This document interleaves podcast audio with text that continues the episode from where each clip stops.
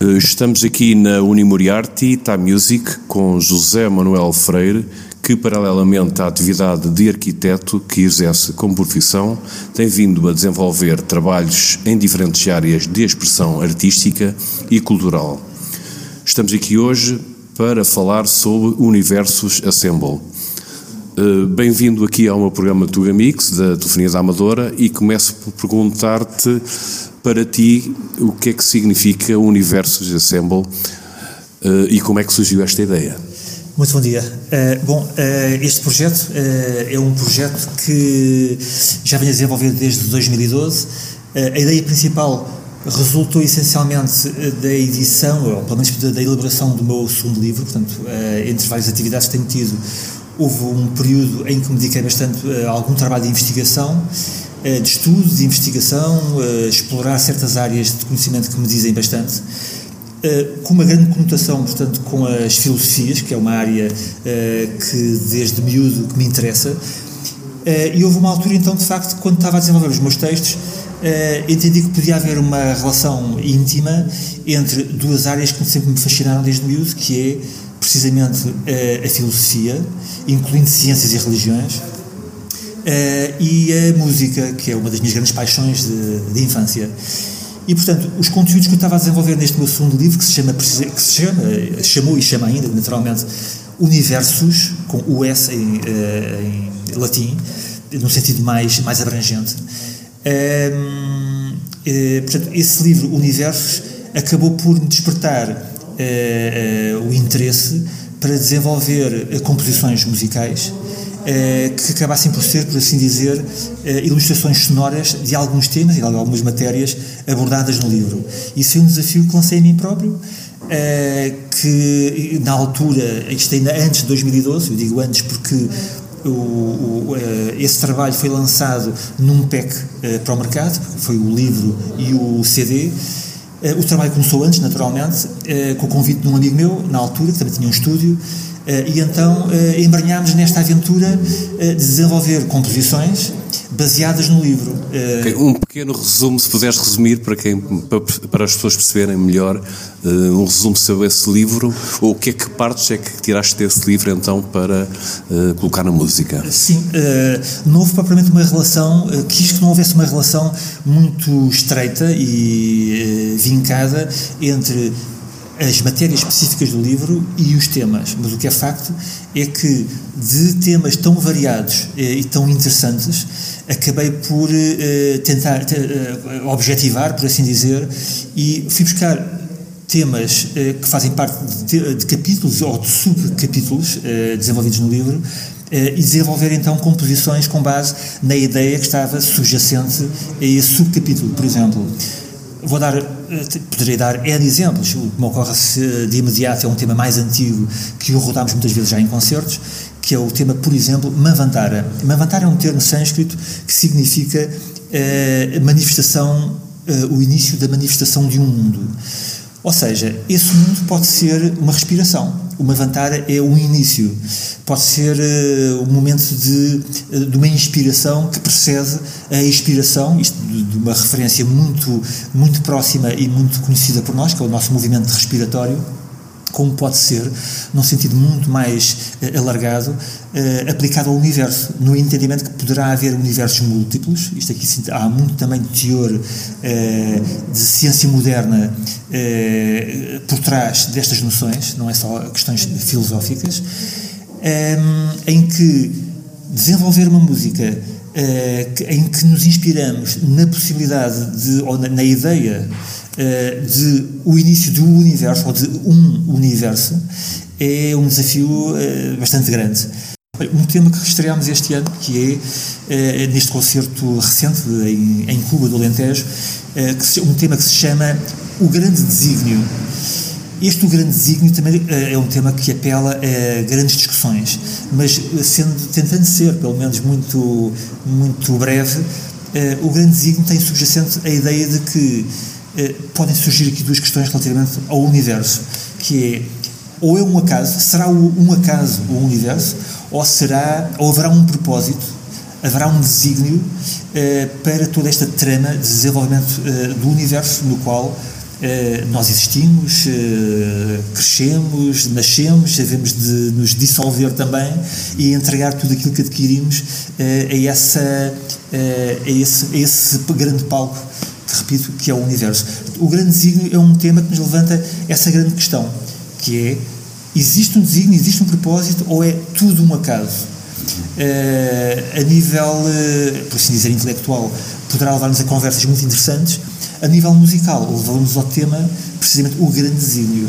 Que também está a ser bailado, acompanhado pela nossa convidada especialíssima, que é a Mónica Figueiredo, ou a Mónica Roncon, que curiosamente foi a primeira bailarina que nós convidámos, mas que por indisponibilidade nos tem passado algumas atividades de concertos para a Mónica Figueiredo é uma mera coincidência. Mónica uh, Roncon e Mónica Figueiredo. É sempre a Mónica. é sempre uma Mónica, ou uma ou outra, até agora, pelo menos. Mas isto é a propósito dos nomes dos temas e das, da relação que têm, uh, de certa forma, com os conceitos desenvolvidos uh, no livro. Muitas pessoas que vão aos concertos gostam muito da música, mas não têm conhecimento dessa relação que há com os temas. Há alguns temas que hoje em dia se componham que estão mais despreocupados, por assim dizer, relativamente a esse vínculo de uh, nome, rótulo do tema e os conceitos que são desenvolvidos no livro. Okay. Como é que então começaram a criar o grupo e quem é, quem é que faz parte neste momento do, do vosso, do vosso, da vossa banda? Muito bem. Houve aqui vários elementos que entraram, que saíram, chegaram outros. Uh, tudo isto teve a ver com uma certa dinâmica que, uh, que se prende mesmo com a vida de cada um e também com a vida do Universo Ensemble. O Universo Ensemble começou comigo e com o meu amigo uh, João Braga, na altura que convidei. Quem eram os, que, que, instrumentos é que tinhas na altura? Na altura tinha a base, eram os teclados, era tudo. tudo tu tocas teclado, é isso? teclado, precisamente. precisamente. Uh, no fundo, procuro ir buscar a riqueza que um teclado me consegue dar em termos sonoros, tímbricos, para a expressão musical que procuro e que se envolvam no conceito que quero desenvolver. E guitarras, mas guitarras quase todas elétricas, tocadas pelo João Braga, recorrendo também à tecnologia que ele tinha disponível no estúdio dele, muito recorrendo a, a guitarras sintetizadas. Mas, portanto, o primeiro CD que sai foi todo gravado em estúdio com teclados e guitarras sintetizadas, basicamente. Uh, o trabalho que foi desenvolvido era registado em estúdio. Grande parte do trabalho não era composto em estúdio.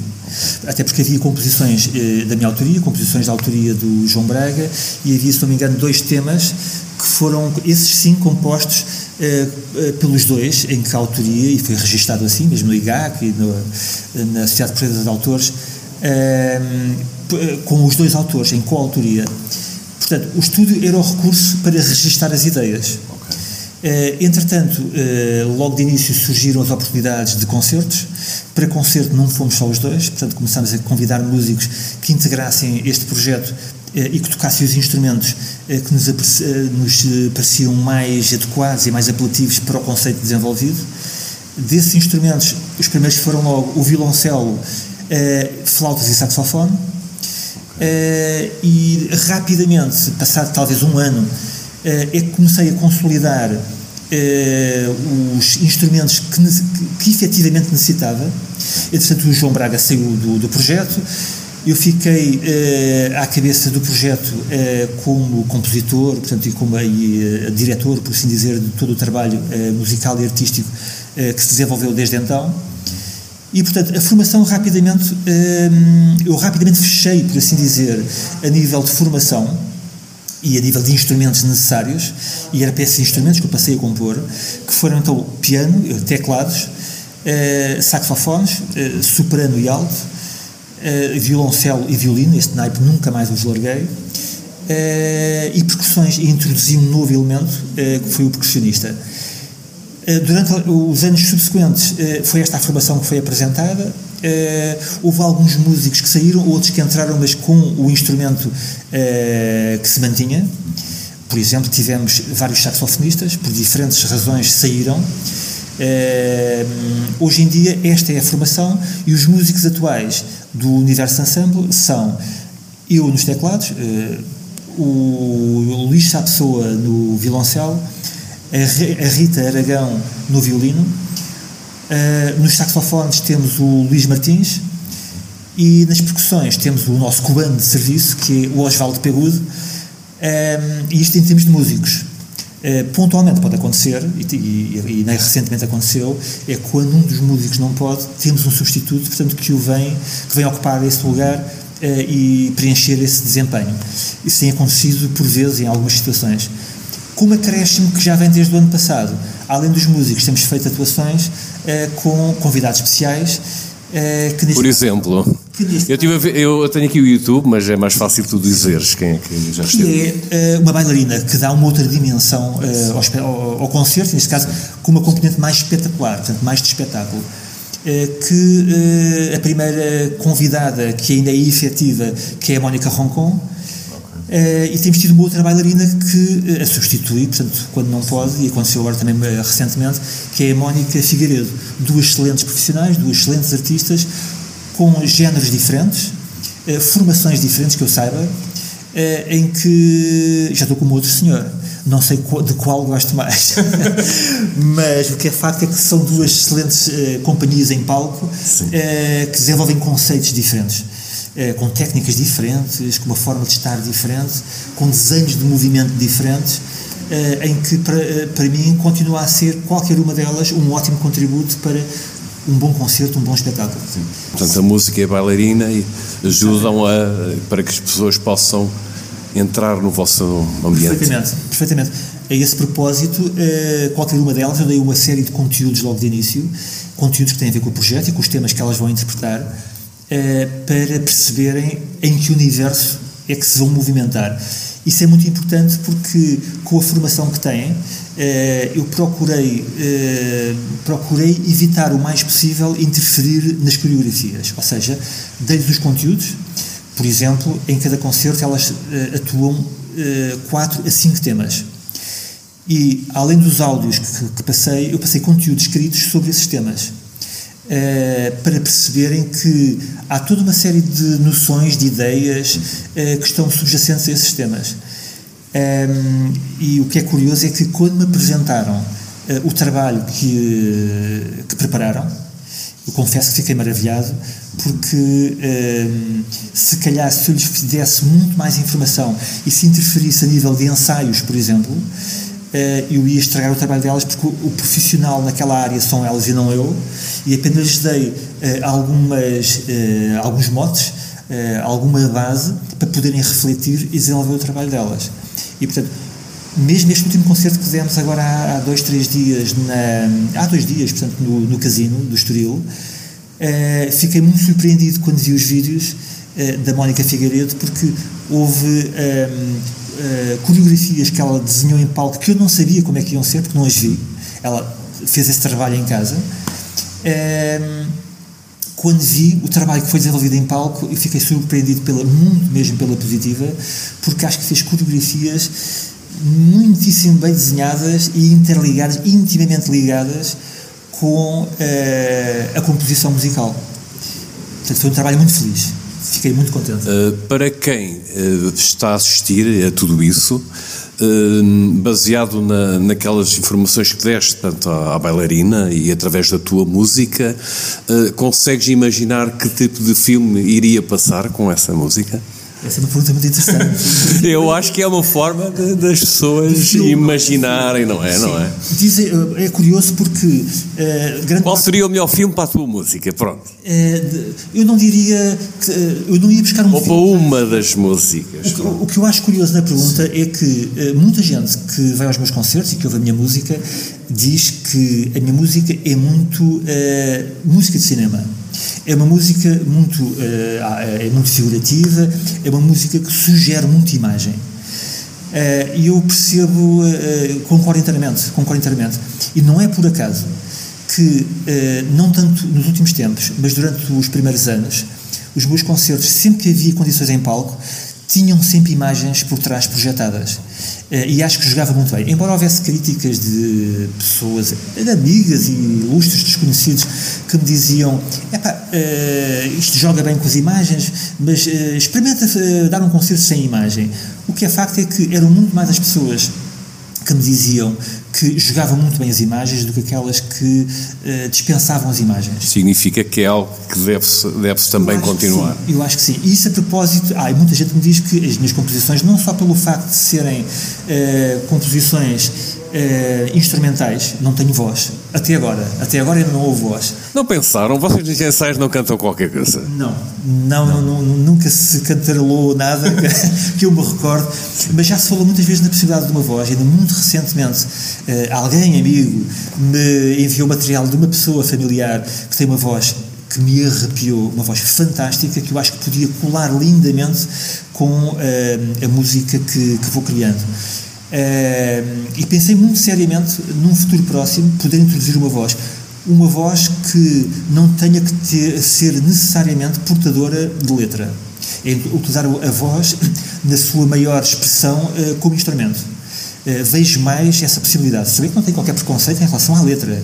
Sou um, uh, gosto imenso de música cantada, portanto, é, em diferentes línguas, não, não tenho qualquer preconceito nesse sentido. Agora, a música eh, que sinto eh, interiormente e aquela que tento transmitir às pessoas, partilhando às pessoas, curiosamente, é uma música que não tem letra. É a minha música que vem de dentro, não, porque não estou a responder a encomendas. Há aqui uma grande, há aqui uma grande diferença em relação à outra minha atividade, eh, essa profissional que é como arquiteto, como sabe, um, que é, enquanto em arquitetura eu respondo a encomendas, quando faço trabalho, quando componho arquitetura, quando componho música, eu tenho toda a liberdade. Eh, as condicionantes que eu tenho são as minhas, inerentes ao meu conhecimento, próprias, eh, e um, aquilo que tenho disponível, que são os músicos que defini eh, e aqueles instrumentos para os quais componho. Agora, de resto, tenho total liberdade. E esse é um aspecto é um aspecto que me dá que me traz imenso gozo posso mesmo dizer dá muito mais gozo uh, esse aspecto na música naturalmente do que na arquitetura. Estou muito mais incondicionado na música mas em relação ao filme, eu não vou dar nenhum filme daqueles que já vi. Ou série, por exemplo, não é? Não, Uma vez que isto tem a ver com universos paralelos, a essência da vida, não sei se será isso. Naturalmente tem muito eh, a ver com todos esses aspectos também. Portanto, aliás, eh, eu eh, desde muito novo que me gostei muito das áreas ligadas à espiritualidade, embora acho eu, felizmente, que sempre tive uh, muito cuidado com o perigo uh, de, daquilo que muito se faz com essa área que se pode chamar de esoterismo, porque, lamentavelmente, uh, há muita leviandade nessas áreas de conhecimento. Poderá acontecer arte, fazer-se arte, que é o que tu fazes através da música também. é uma forma de transmitir toda esta experiência, todo esse, todo esse conhecimento que adquiriste. Todo esse processo. Depois, o, o, eh, o cume de tudo isto eh, é o podermos partilhar com os outros essa grande experiência que nós plasmamos nessa obra de arte. Eh, e isso, para mim, é que é a grande vantagem de ser-se artista e de podermos fazer arte, que hoje em dia se confunde muito com é, aquilo que também tem muito interesse, mas não, não, jamais, a meu ver, deverá ser tudo visto nesse sentido, que é a chamada arte do entretenimento. Hoje em dia, é, muito daquilo que se vê e que se faz e que se vende é, é, está dentro desse grande bolo que se chama a arte do entretenimento. Sim, existem, existem dois mundos, que é o mundo do espetáculo e o mundo da cultura dos dois, eh, mas esses dois mundos podem estar perfeitamente uh, ligados. Agora, o mundo do espetáculo pode abarcar uh, muita coisa. Se tem ou não qualidade, começa logo aí. A questão é essa, que é, hoje em dia o que se vende muito, muitas vezes não tem qualidade. Mas também, felizmente, que eu saiba, há coisas que se vendem bem e que têm qualidade. Agora, o que predomina não parece que seja a qualidade em termos de venda. Mas isso é, são, lá está, são aspectos culturais ou aculturais que nós encontramos ou, ou não, enfim. Diz-me uma coisa, há pouco era para perguntar, eu sei que é uma pergunta idêntica à primeira que fiz, mas atualmente como é que fazem os vossos ensaios? Ou seja, como é que criam uma música? Pronto, uh, começas a pensar, uh, surge ti primeiro, não é? E depois então, uh, como é que são os ensaios? Cada um ensaia individualmente, depois juntam-se? Explica-me um Sim, pouco é um, sobre esse, backstage que as pessoas gostam de saber. É um, é um processo relativamente simples e não passa tanto como essas palavras que acabaste de dizer. Um, portanto, vamos lá ver. este é um projeto da minha criação, da minha responsabilidade, da minha autoria e da minha direção, por assim dizer. Ou seja, há um compositor que sou eu. Uh, não tem que ser assim, mas tem acontecido assim. Tem que ser baseado no teu livro, obviamente, uh, não é? Porque. Sim, ou seja, desde que haja uma composição que uh, entre no conceito que tenho vindo a desenvolver. Não tem que ser necessariamente a ver com o livro, mas que se reveja nesse, no, no conceito mesmo musical que tenho vindo a desenvolver, é muito bem-vindo. Mas o que acontece é que uh, não sou propriamente um inibidor de músicos. A ideia que sempre transmiti desde o princípio é que há composições que eu próprio desenvolvo. depois de ter a composição fechada, vamos trabalhá-la assim em grupo, até porque o grupo é, por excelência, formado para apresentar o trabalho em público sob o formato de quinteto, apresentamos sempre em formato de quinteto, cinco músicos, e depois com ou sem outros complementos, nomeadamente com uh, os elementos que já falei, de, com ou sem bailarina. Uh, mas, portanto, o tema é, é composto por mim, é encerrado por mim, e depois eh, é levado para os ensaios, de facto, em que agendamos os ensaios, os músicos estão presentes, discutimos o tema, envia-se material, aliás, envia-se material para os músicos. É nessa altura, os sons já estão criados, é isso? Precisamente. Ou seja, eu componho para os cinco instrumentos, repito, eh, teclados, eh, violoncelo, violino, saxofones, soprano e alto e percussões Curiosamente, a percussão, eu não componho para percussão. A percussão normalmente é sempre um instrumento que entra em último. Uh, e dou grande abertura ao percussionista para poder desenvolver o trabalho dele com base naquilo que já está consolidado pelos outros quatro instrumentos. Mas, portanto, quando componho os quatro instrumentos, uh, eu termino o material com uh, partituras e o áudio, e o registro de áudio. Um, Assim que tenho esse material, envio para eles. Há um trabalho de casa individual por parte de cada um deles, até combinamos o dia do ensaio. Bem, hoje estou aqui sim a abrir todo o mistério que está subjacente ao universo. Tem que ser, tem que ser. Depois, depois uh, durante o ensaio, aí sim, que é sim. a grande surpresa, que normalmente são sempre surpresas muito agradáveis, para mim, em concreto, confesso. Sim. Que é, uma coisa é eu compor, escrever as partituras e ter uma maquete de áudio uh, que onde se tem uma ideia daquilo que vai ser a sonoridade, mas nunca tem nada a ver com quando nós temos o, o som ao vivo destes instrumentos orgânicos. Chegam a enviar os sons antes de juntarem? Não, ou seja, eu, é uma surpresa. Como, como, eles? É surpresa, então, nesse caso, se eles enviam os sons. Não, não, eu aqui envio o material para cada um dos músicos, okay. uh, partituras. As partituras. As partituras, okay, não tem som nenhum, e o registro de áudio. Embora eu faça as partituras, eu produzo as partituras num programa que é o MuseScore em que envio os fecheiros. Alguns dos músicos têm, uh, trabalham também com, uh, com esse programa e, portanto, conseguem ouvir da máquina o que está escrito nas partituras. Okay. Além disso, eu faço as maquetes também no meu teclado e, e envio também esse áudio, que nunca é muito perfeito, é um material de trabalho. Agora, num primeiro ensaio é que é sempre o dia da grande felicidade, porque no que me toca a mim, Uh, há, recolho sempre alguma impressão da parte deles, se gostam muito, se gostam pouco, uh, se não gostam, que nunca aconteceu. uh, sou simpático. Não, estou a brincar. sou simpático, sou. Mas uh, no dia desse primeiro ensaio, então, é que vamos ver e ouvir aquilo que foi efetivamente composto e como resulta.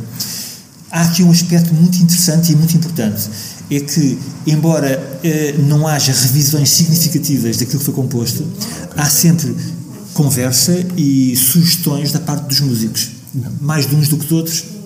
E, portanto, aquilo que eu faço, mesmo que eu já vá escrito para os ensaios, tudo registado, eh, eu tenho total abertura para ouvir os músicos e fazer acertos, melhoramentos, não só dos aspectos das dinâmicas, mas mesmo a nível de composição.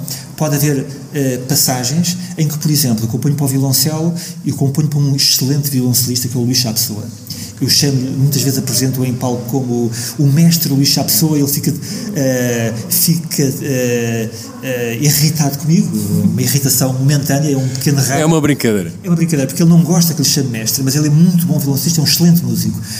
E é uma pessoa muito criativa. Ele, como violoncelista, é muito criativo.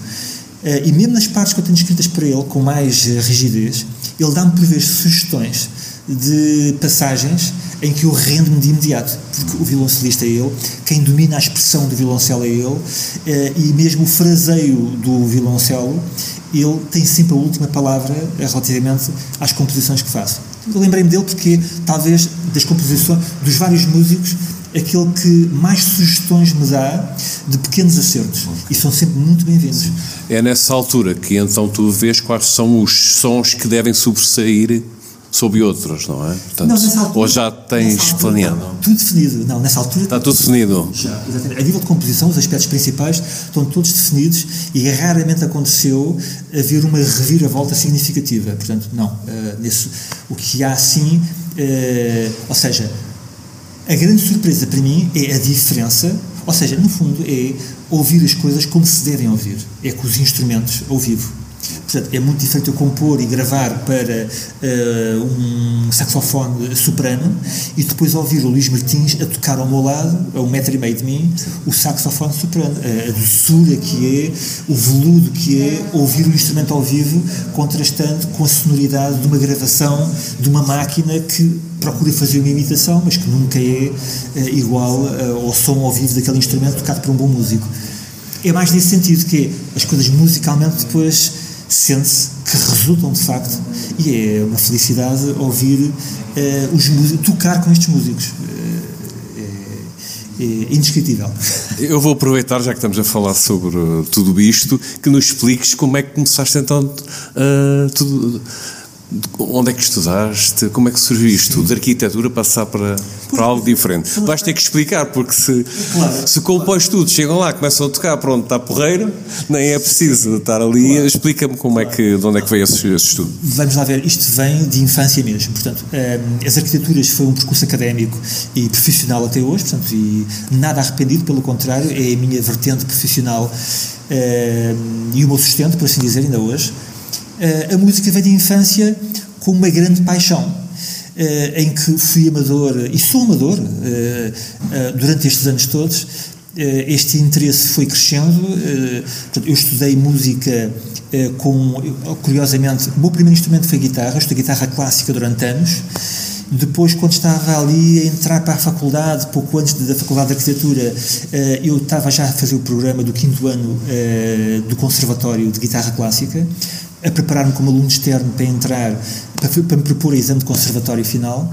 Estava a ser preparado pelo professor uh, Luís Encarnação, em Oeiras, que curiosamente, passado muitos anos, veio integrar também o Universo Ensemble, mas depois saiu.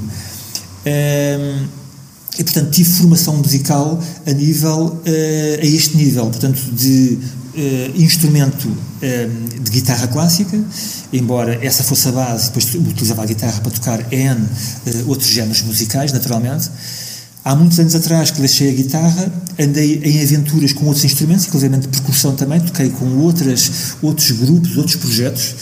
Aquele mais significativo que me criou mais marca foi o Ensemble GER, de um grande amigo meu, que é o José Eduardo Rocha, aliás, Ensemble GER, este GER de J-E-R, são as iniciais de José Eduardo Rocha, também de Passos Arcos, um excelente compositor, um excelente músico, um excelente criativo, uma pessoa muito particular, eh, muito interessante. Um, até que, muito tempo depois, depois destas experiências todas, de aprendizagens e, e, de vivências, acabei por optar por este, em verdade, por este meu projeto do Universo Ensemble. Que já tem quantos anos? Uh, foi, portanto, o Big Bang deste Universo Ensemble foi 2012. Em 2012 que foi lançado o livro e o CD. Uh, depois houve outro CD em 2015. Neste momento uh, temos temas novos suficientes para o um novo CD. Estamos a ver até que ponto conseguimos encontrar condições aí para breve para voltarmos a estúdio e gravar um terceiro CD. Portanto, temos já dois CDs. O primeiro CD que queres destacar algum tema?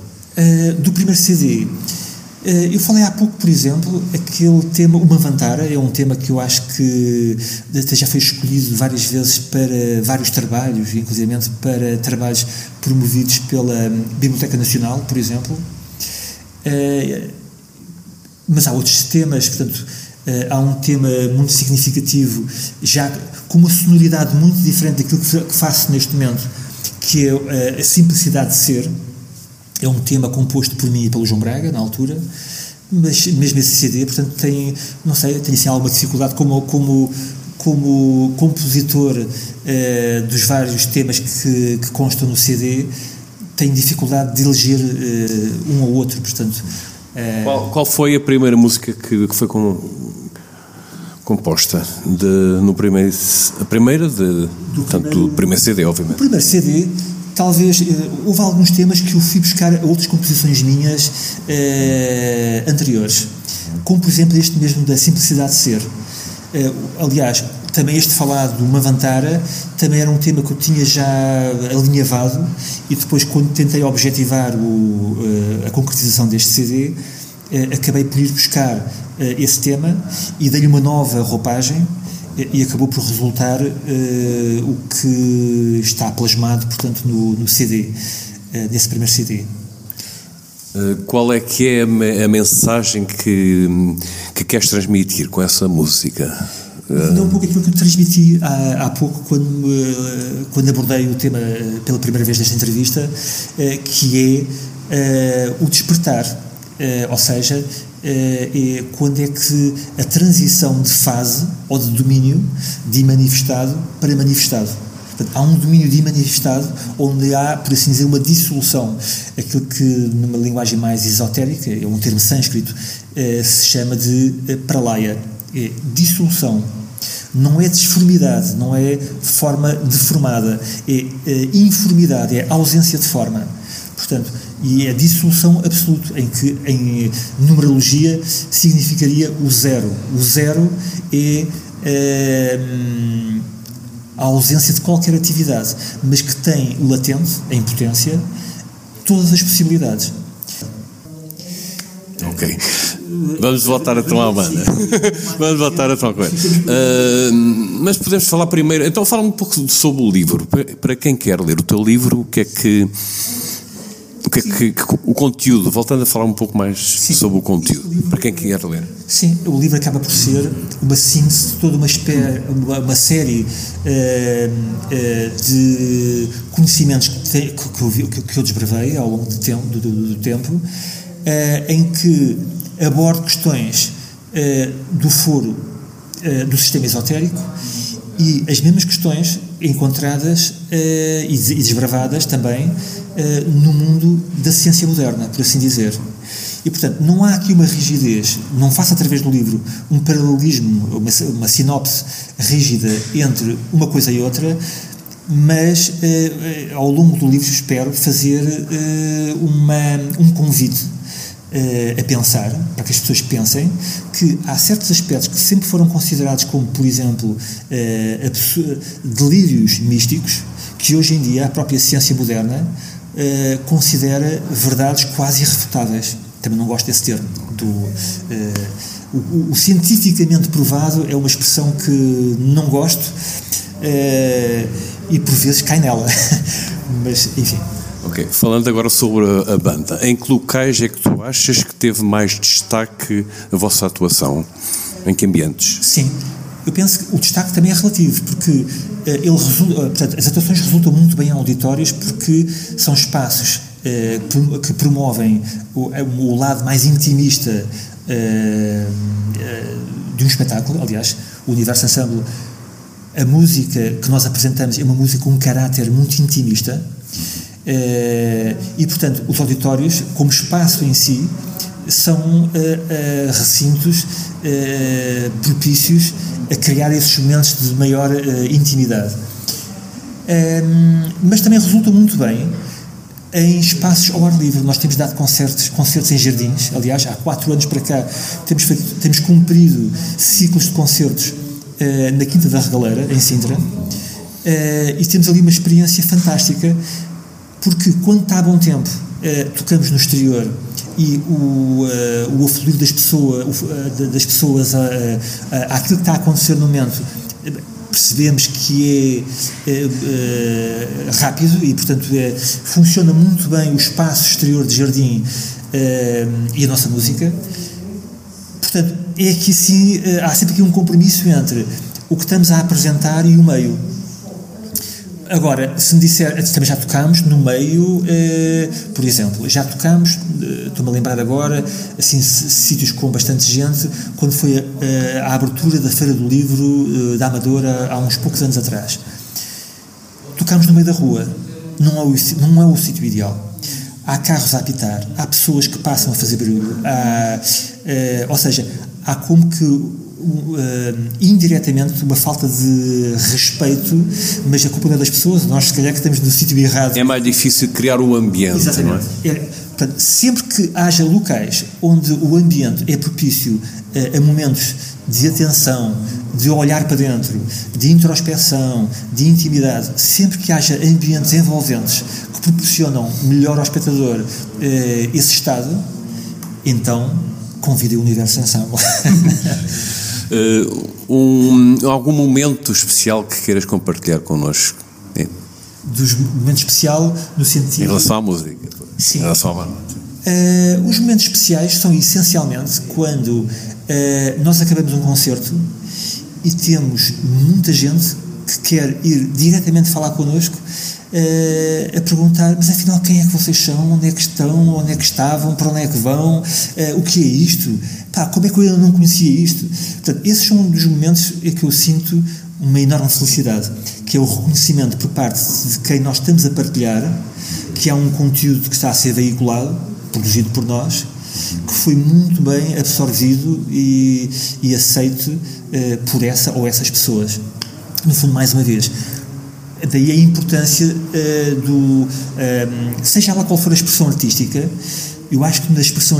Vamos lá ver, o trabalho artístico, uh, ou a obra de arte, um, é, por excelência, um trabalho muitíssimo individual, independentemente se é um coletivo que está a produzir essa arte ou se é uma pessoa que está a conceber.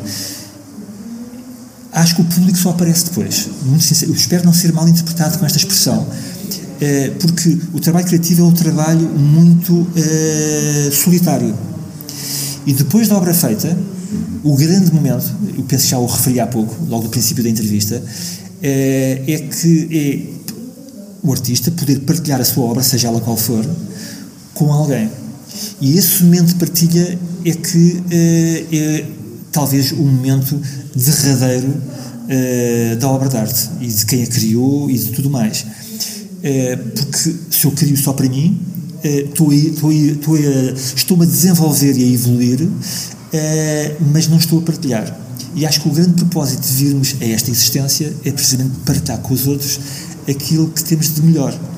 E, portanto, o que temos de melhor, não tenho dúvida que é aquilo que está mais. Que nos é mais interior. E muitas vezes nós nem sequer temos noção disso. Uh, e, portanto, se pudermos uh, mergulhar dentro de nós e buscar o que há de melhor e podermos uh, expressá-lo através da chamada de um veículo, de uma obra de arte, portanto, e podermos comunicar com os outros isso que há de melhor em nós e podemos comunhar todos juntos desse, desse bem, essa é a melhor atitude que qualquer pessoa pode ter, artista ou não artista, portanto tem sido essa tens visto que realmente a mensagem é, tem passado essa mensagem? É, como é que tens reparado na reação do, do público? Eu julgo que sim, porque basta as pessoas me virem dizer, no final, por exemplo, de um concerto, que adoraram aquilo que viram e ouviram, Uh, só isso uh, parte do princípio sempre que as pessoas são honestas uh, e me estão a dizer aquilo que efetivamente sentiram. E sente-se. Há certas coisas que, que, quando são ditas com verdade, sente-se que aquilo é genuíno e que não está simplesmente só a ser simpático porque é bom também ser simpático. Não, quando as coisas são ditas com autenticidade, isso é absorvido, portanto, e é bem, bem compreendido. E, portanto, é precisamente nesses momentos que eu sinto que uh, o trabalho vale a pena continuar, com muitos dissabores que acha pelo caminho, porque há sempre, porque uh, há muitos obstáculos sempre pelo caminho, e não, sou, não serei certamente o único a dizê-lo, toda a gente que trilha esses caminhos o diz, uh, tirando algumas exceções de berços de ouro. Portanto, é um, é um caminho árduo, porque há muitas dificuldades. Mas as coisas vão se concretizando e depois temos essas joias que é os momentos dos concertos e pós-concerto, quando trocamos aquelas impressões, as pessoas trocam essas impressões connosco e sentimos que vale a pena porque as pessoas gostaram muito. Uh, Diz-me uma coisa, eu estou aqui no YouTube, uh, portanto, a ver uh, alguns vídeos do universo Assemble. Um, isto são vídeos de, de várias atuações que vocês tiveram, penso que é isso. Não sei se tem algum videoclipe, se já criaram algum.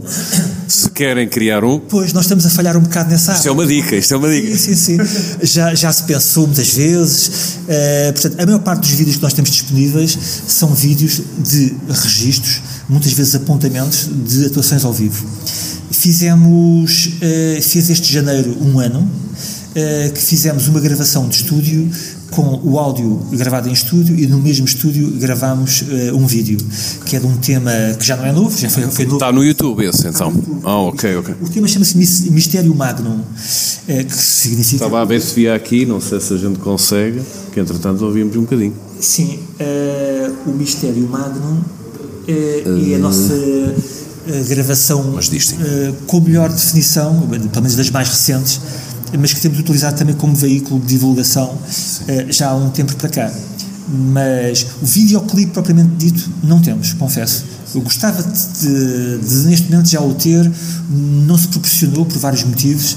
Uh, talvez um dia, talvez uh, brevemente mesmo, quem o dirá. As músicas já têm, é só questão de, de, terem essa, essa ideia.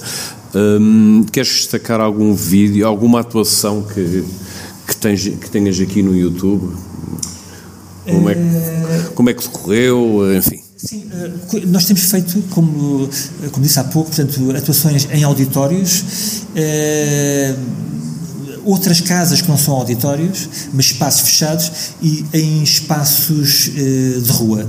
Nos espaços de rua, aqueles que eu elejo sempre, é os jardins com grande destaque para a Quinta da Regaleira, porque é um jardim, é um espaço, é uma, é uma propriedade única uh, no país e se calhar no mundo, portanto, para quem não conhece a Quinta da Regaleira, já agora aproveito a dica. Tem que lá ir. é, tem que lá ir, porque nós este ano temos mais um ciclo. Quando é que vão estar lá? Já tem alguma data? Temos agendas. Quando é que é? Temos no. Posso, a data, eu penso que é dia 29 deste mês, já o primeiro concerto deste novo ciclo de concertos na Quinta da Regaleira, em Sintra. Uh, é mais fácil registrar o seguinte, que é, nós, nesse ciclo, nós vamos dar um concerto uh, todos os meses, no último sábado de cada mês, às 16 horas, portanto às 4 da tarde.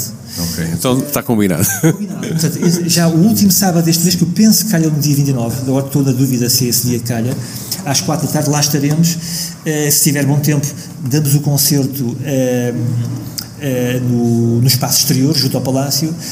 Acontece quando não está bom Dia tempo. 27 de abril, não é? Que estás a falar? Uh, de abril. É 27. É que é 27, estava a fazer confusão. Sábado. 29, é, sim. Pronto, fica aqui já a correção. É isso mesmo, é isso mesmo fica a correção feita. A que horas? Na Quinta da Regaleira? Regaleira, em Sintra, dia 27, pelos vistos.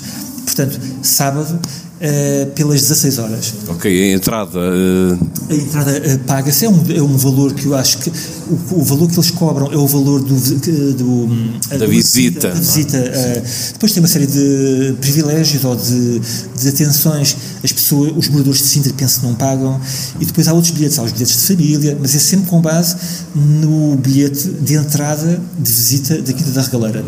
Nós, o que nos tem passado, a ideia que nos tem passado por parte da da, da administração da, da, Fundação, porque é a Fundação Cultura Sintra que gera a Quinta da Regaleira, eh, é que nós somos eh, um acontecimento que aqui, a administração, a Quinta da Regaleira, oferece aos visitantes naquele dia. Portanto, nós não temos propriamente um bilhete, não há um bilhete para ir ver o universo. Apenas o espetáculo. Nós vamos dar o concerto naquele dia próprio, àquela hora, como brinde por parte uh, do responsável da. Mas vai ser mesmo um concerto, não é uma nem duas músicas, não, vai ser não, mesmo. Vai ser um concerto de uma hora e tal, portanto, okay. uma hora e um quarto, talvez, de okay. música. Achas que nossa, os nossos monumentos, ou locais onde temos monumentos, seja também um bom local muitíssimo. para atuarem? Muitíssimo, muitíssimo. Uh, é pena, uh, já apresentei o, o, o projeto a vários responsáveis de monumentos e é pena até hoje praticamente não nos terem uh, uh, convidado, convidado entre aspas, portanto, no fundo contratado, convocado para uh, podermos dar concertos em espaços de monumentos.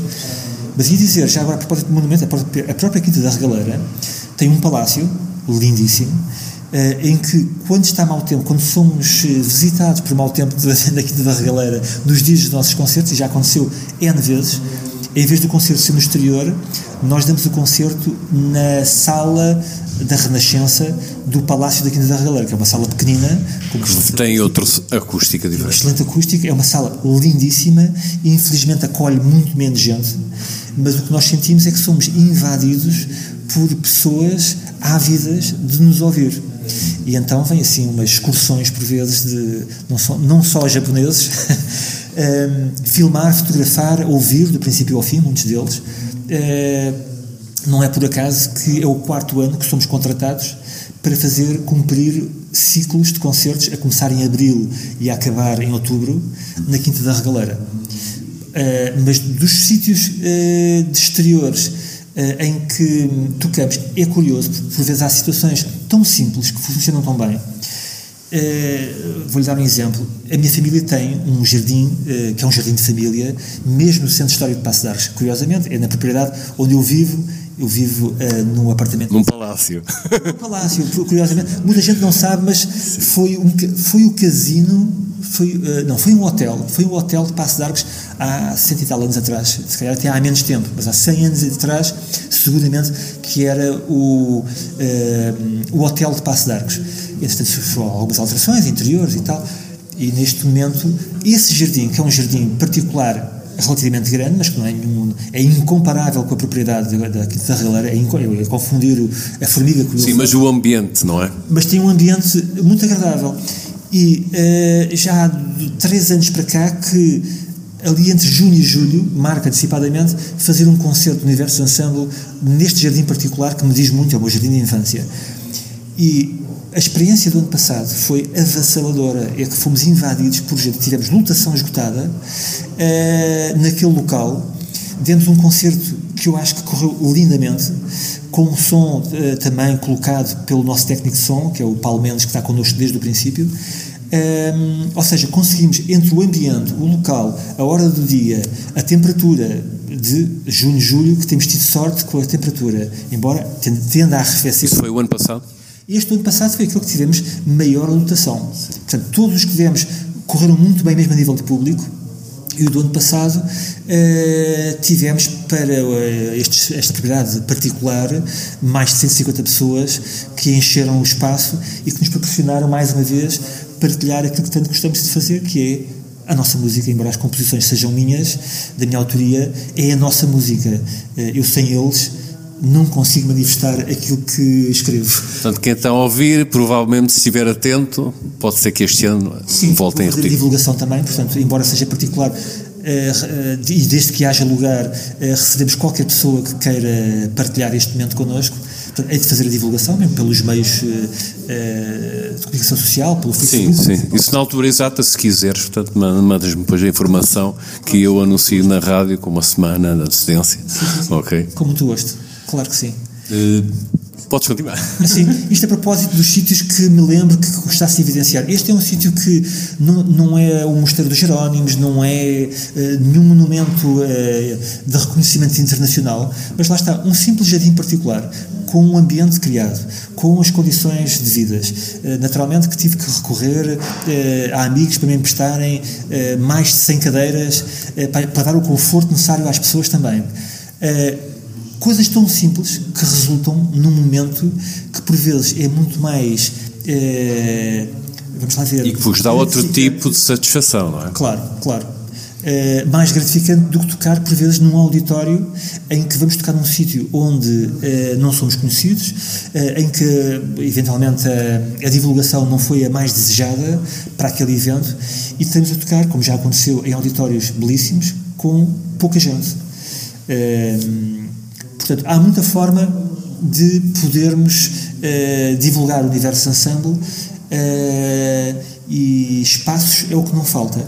Há que pensar bem e fazer naturalmente uma divulgação uh, em condições. Por falar em auditório, algum auditório que tu queiras destacar que achas que resulta?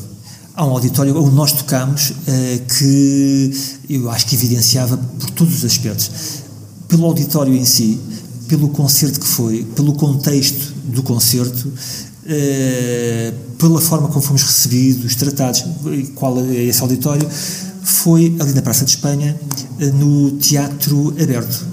O Teatro Aberto, nós demos um concerto e fomos convidados pela Casa Fernando Pessoa, porque na altura, já foi há uns anos, houve um congresso, que era o Congresso Fernando Pessoa. Tinha um número qualquer, se é o décimo congresso, um, um congresso em que o motivo principal daquele congresso era Fernando Pessoa, a figura e obra de Fernando Pessoa.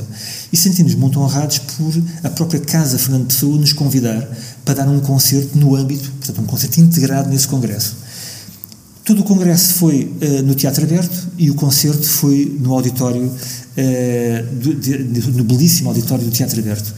E desde os camarins, desde os preparativos, desde eh, as pessoas eh, responsáveis com quem tratei de todos os assuntos logísticos e não logísticos. Portanto, correu tudo tão bem. Eh, e, a mais, aquele auditório tem uma particularidade, é que tem uma tela com, que permite retroprojeção. Portanto, foi na fase em que nós dávamos muitos concertos com projeção de imagens. E então o que tínhamos ali assim era eh, toda a tela, que era, não sei precisar agora aos metros, é uma tela, foi a maior tela que nós tivemos em concerto, eh, desde o palco, do chão de palco até eh, ao pé direito elevado que tem o auditório, o palco do auditório, toda, todo o fundo era imagem projetada, com uma definição formidável. Portanto, nós tivemos imagens lindíssimas. Isso teve a ajuda de alguém? Ou a própria organização já. Uh, era mesmo material da casa, a tela já lá estava, o retroprojetor era o sistema que eles têm de projeção de imagem. As imagens, por exemplo. As imagens, essas imagens uh, eram compilações minhas, era o que, que as compilava e depois as sequenciava e, e, normalmente é a minha mulher que me fazia essa, uh, depois a monitorização das imagens no decurso do, do espetáculo, era ela que fazia também uh, a sequência das, das imagens previamente selecionadas e já alinhadas. Isto para quem, para quem nos está a ouvir, e algumas câmaras também, uh, poderão contar com esse tipo de espetáculos, caso as câmaras queiram, porque não, uma vez que tens, portanto, uma bailarina, tens duas, mas é uma que vai estar, é sempre a mesma, mas pronto, já falámos é sobre isso. É sempre uma mónica, mas pronto, mas poderão contar contar com esse tipo de. Portanto, apostas nisso Exatamente. também, não é? Com claro esse tipo. Sim. Claro que sim. Uh, tem piada porque quando este projeto começou, uh, confesso, eu pensei, tive ideias, uh, atirei o tiro, ou seja, direcionei o tiro para cima. O que é que eu quero dizer com isto? Eu pensei, eu, eu tinha inclusivamente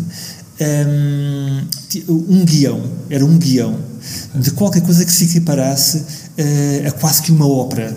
Ou seja, eu imaginei inicialmente, e tenho ainda essas redações todas, uh, de haver o grupo a atuar em palco, haver imagens projetadas e haver conteúdos escritos que tivessem devidamente entrosados no meio desses outros conteúdos também, uh, haver coreografias em palco que aconteciam e haver uh, cenários, próprios cenários. Ou seja, havia aqui um misto de várias coisas, desde bailado, de poder haver voz, voz uh, quase que narrada de alguns conteúdos. Poderemos no futuro talvez haver uma ou outra adaptação das músicas sim. que já tens criadas sim, sim, sim. dessa forma. Tem tudo a ver com condições. O que me aconteceu é que os caminhos são mesmo assim, começa-se pelo princípio. Eu idealizei uma coisa bastante grande, mas rapidamente me apercebi que não tinha condições para materializar. Em lado Foste adaptando àquilo que, na altura, era o, o ideal. Exatamente. Portanto, em função daquilo que conseguia ter disponível, assim ia apresentando todo esse material, todos esses conteúdos, em função de, toda, de todas as condicionantes, que eram muitas, sempre, e ainda são, que tenho tido uh, desde o princípio. Por exemplo, eu cheguei a dar concertos Uh, lembro, por exemplo, de um concerto que fizemos que foi muito agradável na, no Centro Cultural de Cascais, uh, em que o concerto começou com uma narração.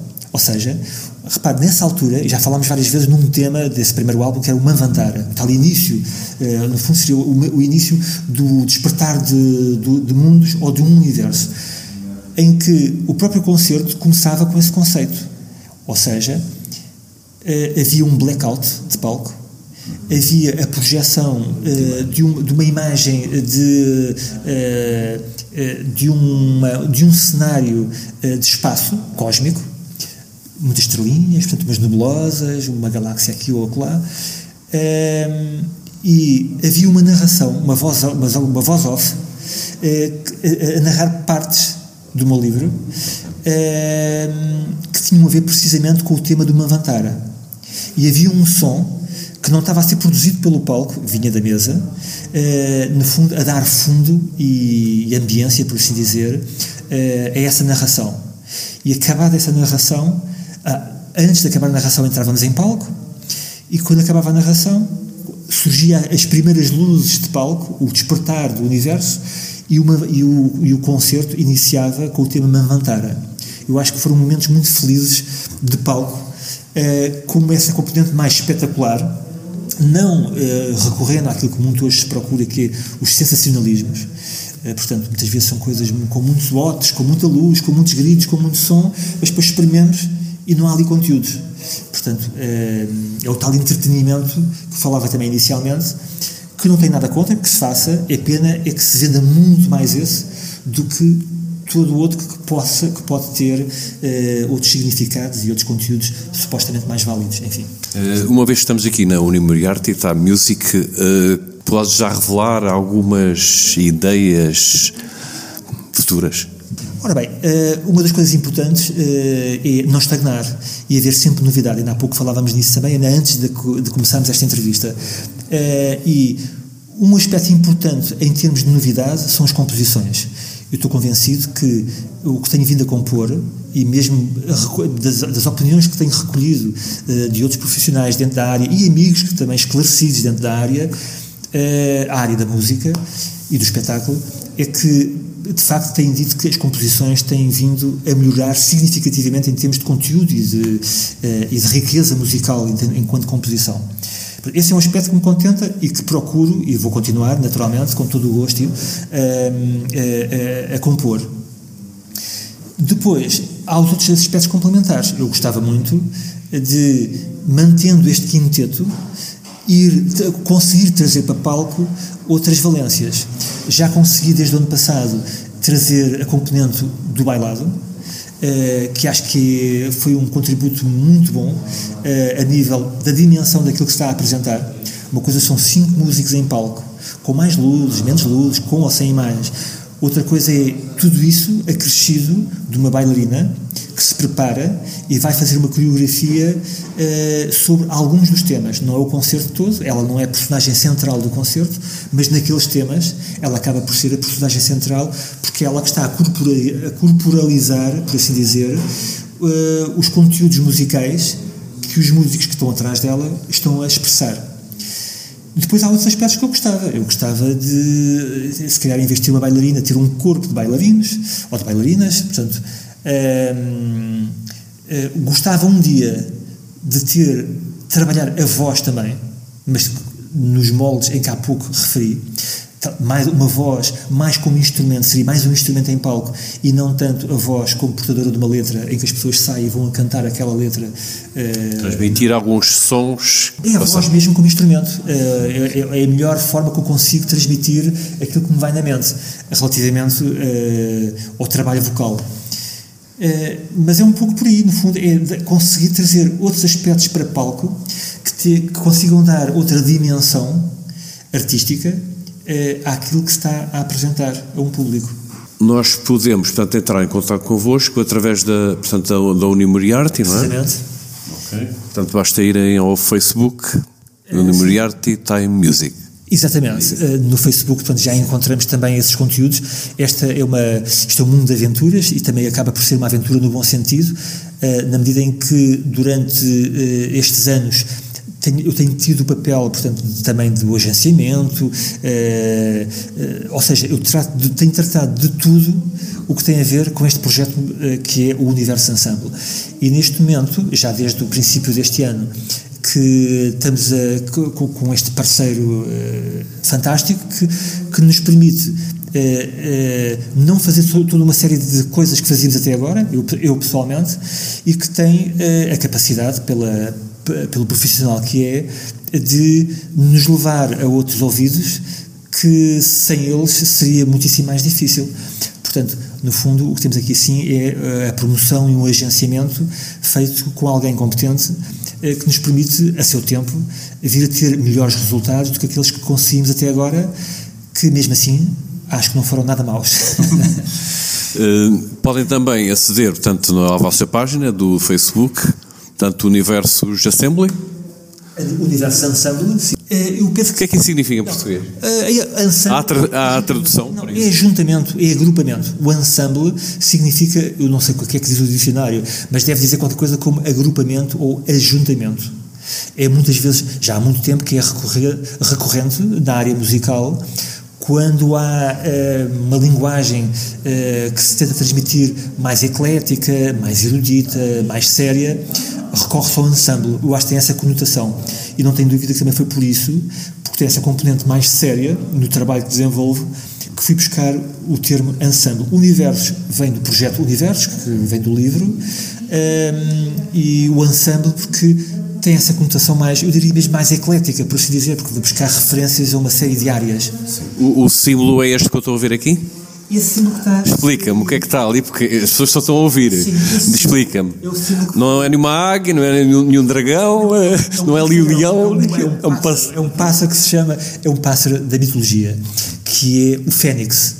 Uh, no fundo, uh, essa, essa imagem surgiu, já depois do universo uh, ter sido criado, surgiu para identificar o nosso segundo álbum, que se chama precisamente Fênix. e a imagem do Fênix que nos chega da mitologia é essa ave que tem várias figuras. Esta foi aquela que, na altura, entendi que melhor, melhor se associava uh, ao conteúdo gráfico que estávamos a desenvolver para a imagem do CD. E o Fênix é essa, é essa ave uh, da mitologia que está muito associada ao Renascimento. Portanto, é a ave que nasce das cinzas. Portanto, as cinzas têm também o significado da dissolução. Portanto, há uma substância que se manifestou, teve a sua vida ativa e regressa ao domínio do imanifestado e uh, reduz-se a cinzas, no fundo. E é dessas cinzas que, uh, rejuvenescendo, a, vi, a, vitalidade ou a vida que existe nas próprias cinzas, que nós nasce um novo ciclo uh, na expressão dessa ave que é o Fênix. Isto, muito rapidamente, o que okay. significa. Uh, falando dos CDs, quais são o nome dos CDs e que, qual é o, o que é que temos na capa dos CDs? Portanto, no primeiro uh, do universo, que se juntamente com o livro, uh, o que nós temos é uma imagem uh, que nos, que nos leva mesmo, portanto, para uma ideia do universo. Há ali uh, uma, um astro com uma luz, uh, uh, é uma imagem editada, mas que nos transporta, portanto, para o espaço sideral, por assim dizer, para o espaço cósmico. é uma imagem que tem alguma força e eu acho que na altura fui bastante feliz com o arranque do projeto. E, portanto, o segundo CD, a imagem que tem, esta que acabei de referir, do Fênix, e não é muito mais do que isso. Uh, foi, curiosamente, foi uma altura difícil, no momento da gravação deste, que foi em 2015, do CD, uh, eh, do álbum Fênix, o Universo Ensemble, como todas as criaturas vivas, todos os organismos vivos, por vezes, há assim uns abalos. Uh, e atravessou uma fase complicada de alguma tensão não interessa de todo trazer para aqui agora. Mas lá está, como havia uma, vital, uma, vital, uma vitalidade eh, eh, ali subjacente bastante rica, eh, ele, daquele momento crítico, surgiu com o álbum e correu tudo lindamente, e daí para a frente as coisas têm corrido muitíssimo bem. Repito, mesmo esse muitíssimo bem é com todas as dificuldades inerentes ou inerentes a este, a este percurso. Uh, para, quem, para quem quer comprar portanto, o teu CD, que, que ambiente é que achas que é o ideal para ouvir a tua música? É sempre um, um ambiente mais uh, intimista, repito, uh, mais intimista, mais com alguma seriedade, mas também pode-se ouvir perfeitamente. Pode estar a ler um livro e ouvir a tua música. Perfeitamente. Sim, sim, pode. Pode, acho que é um, uma. Ou então melhor, é, tens dois, são dois livros, não é? Pronto. então pronto, diz, diz. É, não, é ler o, o ler um livro. Uh, aliás, quando, uh, quando saiu o. o CD. o livro e o CD, houve várias pessoas que me perguntaram, mas como é que é? Mas tem que se ler o livro e o CD? E, ou tem que se buscar uh, o tema, ir ao tema do livro uh, que tem correspondência com o tema musical do CD? Não, não tem que haver essa correspondência tão rígida de todo. Uh, mas acho que é uma experiência recomendável poder ler mesmo qualquer um dos dois livros e ouvir o CD. Que nome é que tem os livros? Tu tens dois, não é? Sim. Ok, quais são o nome dos livros? É a Atlântida e a Verdade Revelada. Porquê? Porque é um, não é por acaso que depois tem como subtítulo uh, breves reflexões sobre o sistema esotérico. Portanto, o título é A Atlântida e a Verdade Revelada. A Atlântida, como sabem, é um, um tema, é dos temas mais ricos da mitologia, mas uh, eu acho que, ou pelo menos procurei, abordar esse tema numa perspectiva mais profunda, no sentido uh, de o contextualizar no seio do sistema esotérico. E acho que ele não deve ser saído daí. Independentemente dos lados históricos mais uh, factuais, há todo um outro lado uh, muitíssimo mais rico que entra, uh, entra em, diferente, em, em, diferentíssimas culturas da antiguidade, que é muito bom ter presente e tentar perceber todo o contexto de onde brota esse tema da Atlântida. O segundo livro? O segundo é, é, surgiu precisamente dessa minha vontade de querer é, fazer aqui um paralelo entre as antigas tradições, ou seja, as cosmogonias, por assim dizer, que encontramos em certas áreas onde eu tenho como grande referência a, a, o movimento teosófico, a teosofia, e aquilo que me fascina imenso na área da ciência moderna, onde existe uma enorme expressão uh, na, uh, na, na, física quântica, ou na mecânica quântica, por assim dizer. Se bem que eu não sou um perito em física, uh, nem em física e muito menos em física quântica. mas aquilo que vinha desbravar de conhecimento, acho que me permitiu fazer aqui sim algumas abordagens, pondo em paralelo estes dois domínios, ou estes dois universos de conhecimento, e tirar daqui conclusões em que infelizmente, ao longo dos tempos, Uh, a parte, esta área toda mais esotérica e a parte da ciência física, infelizmente, andaram de costas viradas. E o que é que se teria ganho, de, de, de muito positivo, se houvesse uma comunhão entre estas duas, uh, estes dois universos de conhecimento? Daí também o universo. Ok, para terminar, uh, vou fazer uma pergunta que é: quem é José Manuel Freire e quais são os seus tempos livres? E quem é José Manuel Freire? Eu julgo que sim, eu acho que se recomenda. Tu achas? E os outros? Não tenho a certeza, mas acho, acho que se recomenda. Bem, falar sobre nós é sempre um bocado complicado, eu confesso. Sim, mas aproveita, fazes bem de ti. Claro, eu, eu, gosto mais de falar sobre aquilo que faço do que aquilo que sou. Acho que é sempre um bocado deselegante falarmos de nós próprios. Não, falar só de algumas coisas. É benfiquista, é sportingista, se só quiseres falar de futebol, fala de outra coisa. Não, Freire é uma pessoa apaixonada por, eh, pela arte, pelas expressões artísticas, independentemente se é a arquitetura, se é a música, que é aquilo que ele mais se dedica mas que pá, tenho 53 anos, eh, de facto eh, sempre vivi em Passo de Arcos, portanto na linha, em Passo de Arcos. Eh, portanto, eu gosto muito de me dedicar a várias áreas de conhecimento Aqui já vimos, portanto, que temos a aprofundar e esta parte toda muito de filosofia, mas ligada também à espiritualidade eh, e, à, e portanto, envolvendo também as religiões, não nenhuma religião em particular, mas o universo das religiões é uma área que desde miúdo. A ciência, filosofia e ah, religião, será isso? Exatamente. Curiosamente, agora abordou os três, os três, eh, as três áreas de conhecimento que são a grande chave, o grande alicerce da teosofia é precisamente uh, o conhecimento integrado destas três áreas, que é as filosofias, as ciências e as religiões. Nenhuma delas em particular, mas, uh, no fundo, uh, o, o, o, intrusar, o, o consolidar um conhecimento com base nestas três áreas como fundamento e como grande coluna uh, de, de, conhecimento que se possa desbravar. Depois vem os ramos, não é? Uh, uh, vamos lá ver, a nível desportivo. Jogas PlayStation, não? Não, nada disso, nada disso. Não consigo mexer nessa. Isso é para os meus filhos, mais para o meu filho do que propriamente para mim.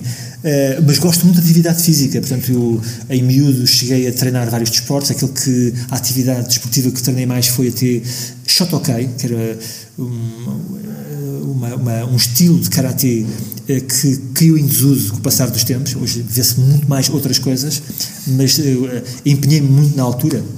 Aliás, até cheguei a ser vice-campeão nacional. Numa... Cuidado, não, não, se podem meter contigo. Já há muitos anos. Não, podem.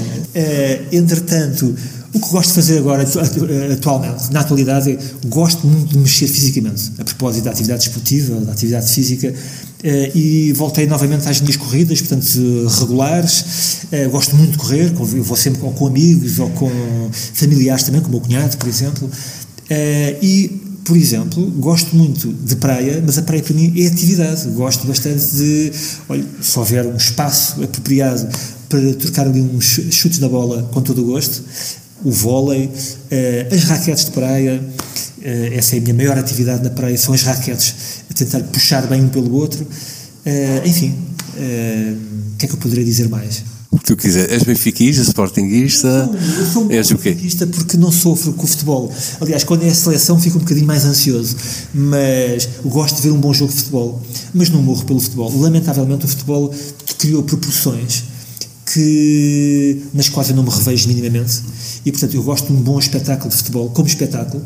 Uh, e vivo, consigo viver esse espetáculo e, lamentavelmente, tudo aquilo que, ainda por cima, a nível do futebol, eh, a nível nacional, tudo aquilo que se vê, que se fala e que se comenta é lamentável. Lamentável. Hoje em dia vendo muito o futebol. É o futebol, é as novelas, é, é, é certas áreas da política que se vende muito e que, infelizmente, aquilo que mais se vende é, é o mais fácil de assimilar. As pessoas querem. As pessoas querem é, por excelência, emoções fortes e nessas áreas uh, é fácil encontrar emoções fortes e viverem aquelas emoções fortes. Por exemplo, eu recordo-me, uh, eu penso que lembro de umas palavras de um astrónomo, um astrónomo português, não, é não era o Máximo Ferreira, mas era um outro que não me recordo agora o nome, que dizia uma vez, ouvi na rádio, ele dizer que, epá, das sensações mais incríveis. Essas pessoas, esses jovens que andam para aí a cometer coisas esquisitas e dar cabo da saúde com produtos para, uh, que não são recomendáveis para terem sensações incríveis, ele dizia: epá, vocês deixem-se disso e venham ter uma sessão de, uh, de astronomia. Venham fazer, venham à noite. Ele, ele apelava a isso que era: venham fazer connosco uma sessão de observação astronómica e vocês vão ver as sensações incríveis que vão ter uh, e que envolve também emoções, que nos desperta ideias, que nos faz pensar, que, uh, que, não, nos, que não nos faz esquecer aquele momento. Uh, só que é muito mais fácil duas pessoas a maltratarem-se a discutir, criar emoções, que se vê muito nas novelas, por exemplo, e as traições, essas coisas todas muito, muito empolgantes e muito físicas, mas também muito emocionais. Isso vende-se muito mais do que tudo o resto uh, que seria muito mais saudável uh, e mais edificador, portanto, muito mais positivo. Isto a propósito de, do futebol, portanto, portanto, o futebol para mim é um assunto cada vez mais posto de parte, mas não deixo de gostar de ver um bom jogo de futebol. Eu gosto de ver, claro que sim, pelo espetáculo. Espetáculo em si, aquilo não é arte. Atenção, aquilo não é arte. Aquilo é espetáculo. É completamente diferente. Mas isto agora leva-nos para outro caminho. Sim, sim. A gente aqui está por causa da música. Pronto, o tema agora é livre, tu podes dizer o que quiseres, um recado que queres deixar para as pessoas que, que devem conhecer a tua música. Sim, uh, já depois de tudo o que se disse aqui assim, aquilo que posso deixar em aberto é, acho que o Universo Ensemble é um projeto que é recomendável, não faz mal a ninguém, pelo contrário. Quem quiser momentos de boa reflexão, momentos de bem-estar, eh, momentos que os façam pensar sobre certos eh, conceitos que nós não somos, que nós não somos convidados com alguma regularidade. Ou seja, tudo que sejam momentos de bem-estar, de reflexão, de intimidade, de introspecção e de alguma comunhão, eu acho que o Universo Ensemble é muito bem recomendado. E isso uh, de, poderá ser encontrado em uh, muitos espaços e podem sempre convidar, no fundo, uh, visitar-nos na nossa página que temos no Facebook, que é, o, é onde se encontra tudo o que é novidades, e podem também visitar o histórico na própria página, uh, onde temos tudo o que é imagens e acontecimentos que, vão, que, irão, que irão ser realizados, uh, e aquilo que temos vindo a fazer, estão lá todos os registros de fotografias, vídeos, comentários. Uh, portanto, gostamos muito de partilhar o nosso trabalho. Uh, o que gostaríamos é que as pessoas estivessem atentas uh, àquilo que temos vindo a fazer e que nos venham visitar onde vamos tocar. Ok, obrigado por ter conversado aqui um pouco. Tá, obrigado. Muito obrigado, eu também. Tá. Até breve. Tá, até breve.